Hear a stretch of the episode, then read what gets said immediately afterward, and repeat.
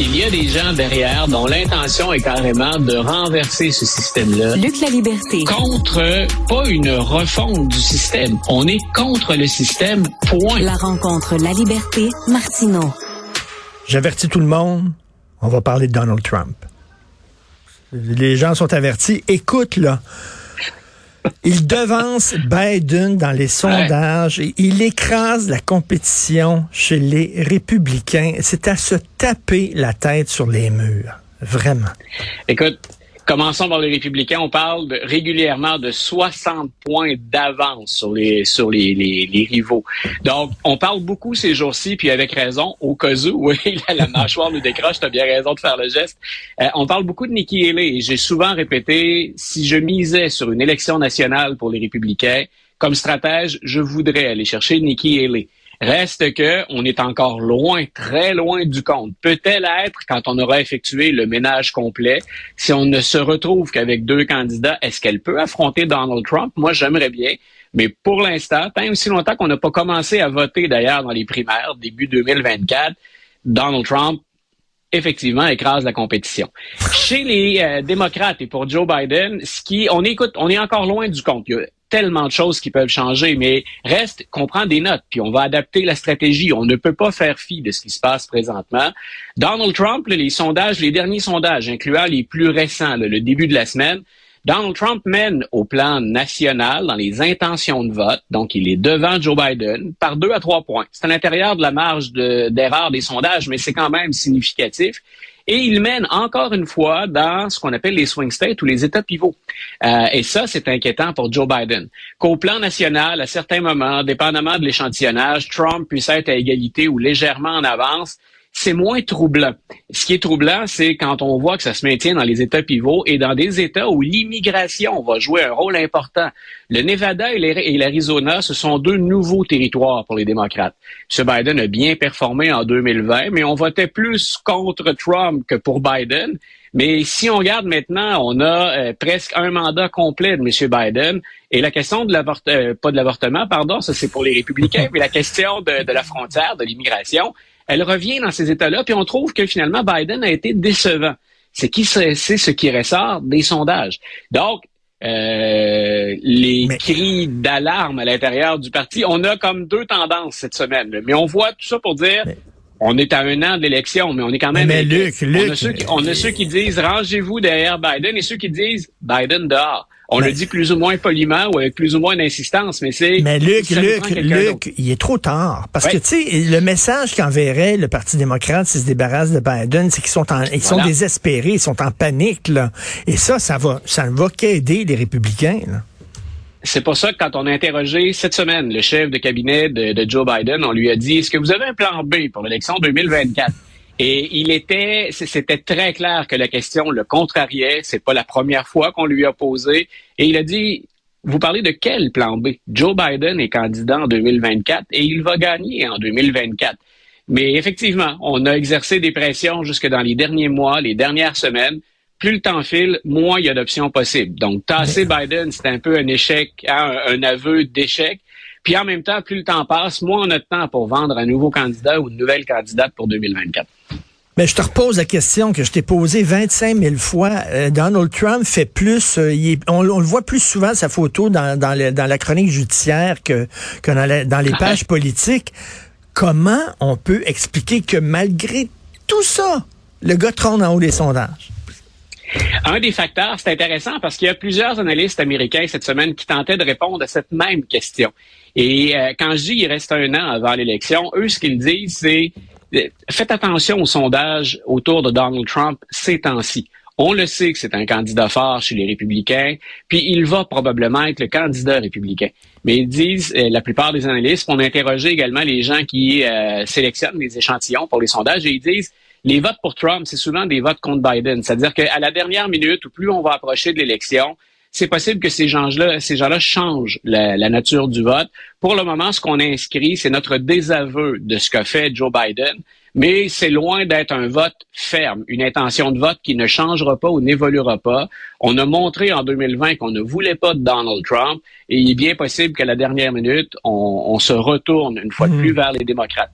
Et là, ça va se jouer, moi, c'est ce que je te dis depuis longtemps, ça va se jouer sur la mobilisation, sur la participation laquelle des deux formations politiques va être le, plus en mesure de mobiliser et de faire sortir son électorat? Euh, écoute, Axel Rose accusé d'agression sexuelle, Jamie Foxx, et là, c'est autour du maire de New York, Eric Adams, le maire de New York qui siège là, qui est actuellement maire. Là. Oui. Oui, voilà. Eric Adams, il est, euh, il est dans des différentes problématiques. Quand il a été nommé maire, moi je me souviens d'avoir écrit, élu, pardon, de maire. Moi je me souviens d'avoir écrit un article. Adams, c'est pas un mauvais candidat, c'est même un bon candidat démocrate pour la période qu'on traverse. Mais je disais, il y a des squelettes dans le placard, le maire Adams. Donc, il a une carrière de policier, mais il a eu aussi une carrière en politique avant d'accéder au poste de maire. Et il est rejoint par un de ces scandales, euh, une compagnie de construction, mais qui faisait affaire avec la Turquie. Et là, on se demande, parce que le FBI enquête, on a saisi les téléphones euh, personnels puis de, de fonction du maire Adams. C'est le FBI qui enquête sur les liens entre le maire Adams et le financement à l'origine qui émane de la Turquie. Et c'est pas la première fois que les Turcs tentent de, de s'ingérer comme ça dans la politique américaine. On a beaucoup parlé de la Russie, les Turcs le font également. Donc, il y avait déjà cette histoire qui, euh, sur laquelle il y, a, il y, a, une odeur de corruption qui flotte. Et là, ben, il y a cette loi, le Survivors Act, euh, qui permet de revenir sur quand les délais de prescription ont été franchis. Là, on est dans la foulée des retombées du mouvement euh, du hashtag MeToo. Donc, on a dit, ben, quand les délais de prescription sont passés, on ne pourra pas aller au criminel, mais on peut poursuivre au civil. Et c'est ce qui a d'ailleurs entraîné Donald Trump devant les tribunaux et il a été hmm. reconnu coupable hmm. d'agression sexuelle contre E. Jean Carroll. Donc, dans ce cas-ci, c'est une femme. On est deux jours avant la fin de cette loi-là. C'était pas, euh, ça n'avait pas une durée à déterminer. Et là, il y a une femme dont on ne connaît pas le nom qui dit, à l'époque où il était policier, donc ça remonte au début des années 90, euh, j'ai été harcelé et agressé sexuellement par Eric Adams. Il a fait, lui, ce que beaucoup de politiciens font. Il, euh, il a sorti puis il a dit, écoutez, je ne connais même pas cette femme-là. Euh, je n'ai pas de souvenir de l'avoir rencontrée et je n'ai jamais traité quelqu'un comme ça. En même temps, si on est un politicien puis qu'on récupère le jeu politique, c'est exactement ce que Donald Trump a dit quand on l'a accusé dans cette cause-là. Et en plus, lui, il a ajouté, c'est pas mon genre, hein, c'est pas le genre de femme, sous-entendu, c'est pas le genre de femme que j'agresserais si j'en agressais oui, une. Ben oui. c'est pas une excuse, ça, là, tu sais. Non, voilà. je l'aurais jamais euh, violée, elle, mais l'autre à côté, ah peut-être. c'est ça, ben, c'est ça. Vous regardez pas la bonne. Ben donc, euh, j'ai du goût quand même dans mes agressions. Donc, euh, tout ça pour dire, hormis ce, ce, ce, ce détour trumpesque, donc, Adams a répondu la même chose que Trump. Donc, si on est en politique, ça aide à ramener ça encore sur un, sur un pied d'égalité, c'est-à-dire républicains ou démocrates. regardez, ils agissent de la même façon. Quand ben on a du pouvoir, on est tenté d'en abuser. Que ce soit Donald Trump ou Eric Adams, c'est même combat. Si je suis un démocrate, bien entendu, je suis attristé. Euh, écoutez, s'il est coupable, on va reconnaître qu'il doit assumer sa part de responsabilité. Mais c'est surtout que, je répète, c'est un démocrate qu'on aime bien, même chez les indépendants. On peine chez les démocrates à parler plus au centre et à la droite. On considère que le parti est plus à gauche. Moi, je trouvais qu'Eric Adams hmm. menait la politique à New York comme les démocrates devraient la mener au plan national. On aurait dû s'inspirer de sa façon de faire de la politique. Hmm.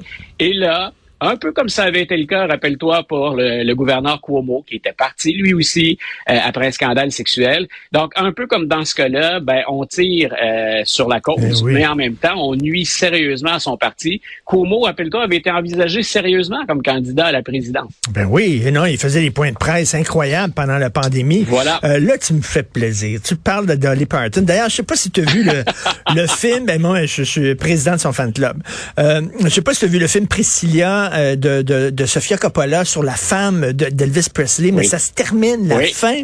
Elle quitte Graceland, elle sac le camp, euh, elle est plus capable d'Elvis, elle fout le camp dans son auto, et là, t'entends euh, I, will, I Will Always Love You, mais pas version Whitney Houston, version originale de Dolly Parton. Et de Dolly Parton. Quelle chanson absolument magnifique. Donc, pourquoi tu veux parler de Ma Dolly?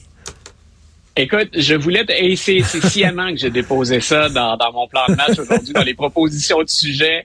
Euh, C'était hier, on a parlé du Thanksgiving ensemble, puis on s'est quitté sur une note de football, sur une note de sport.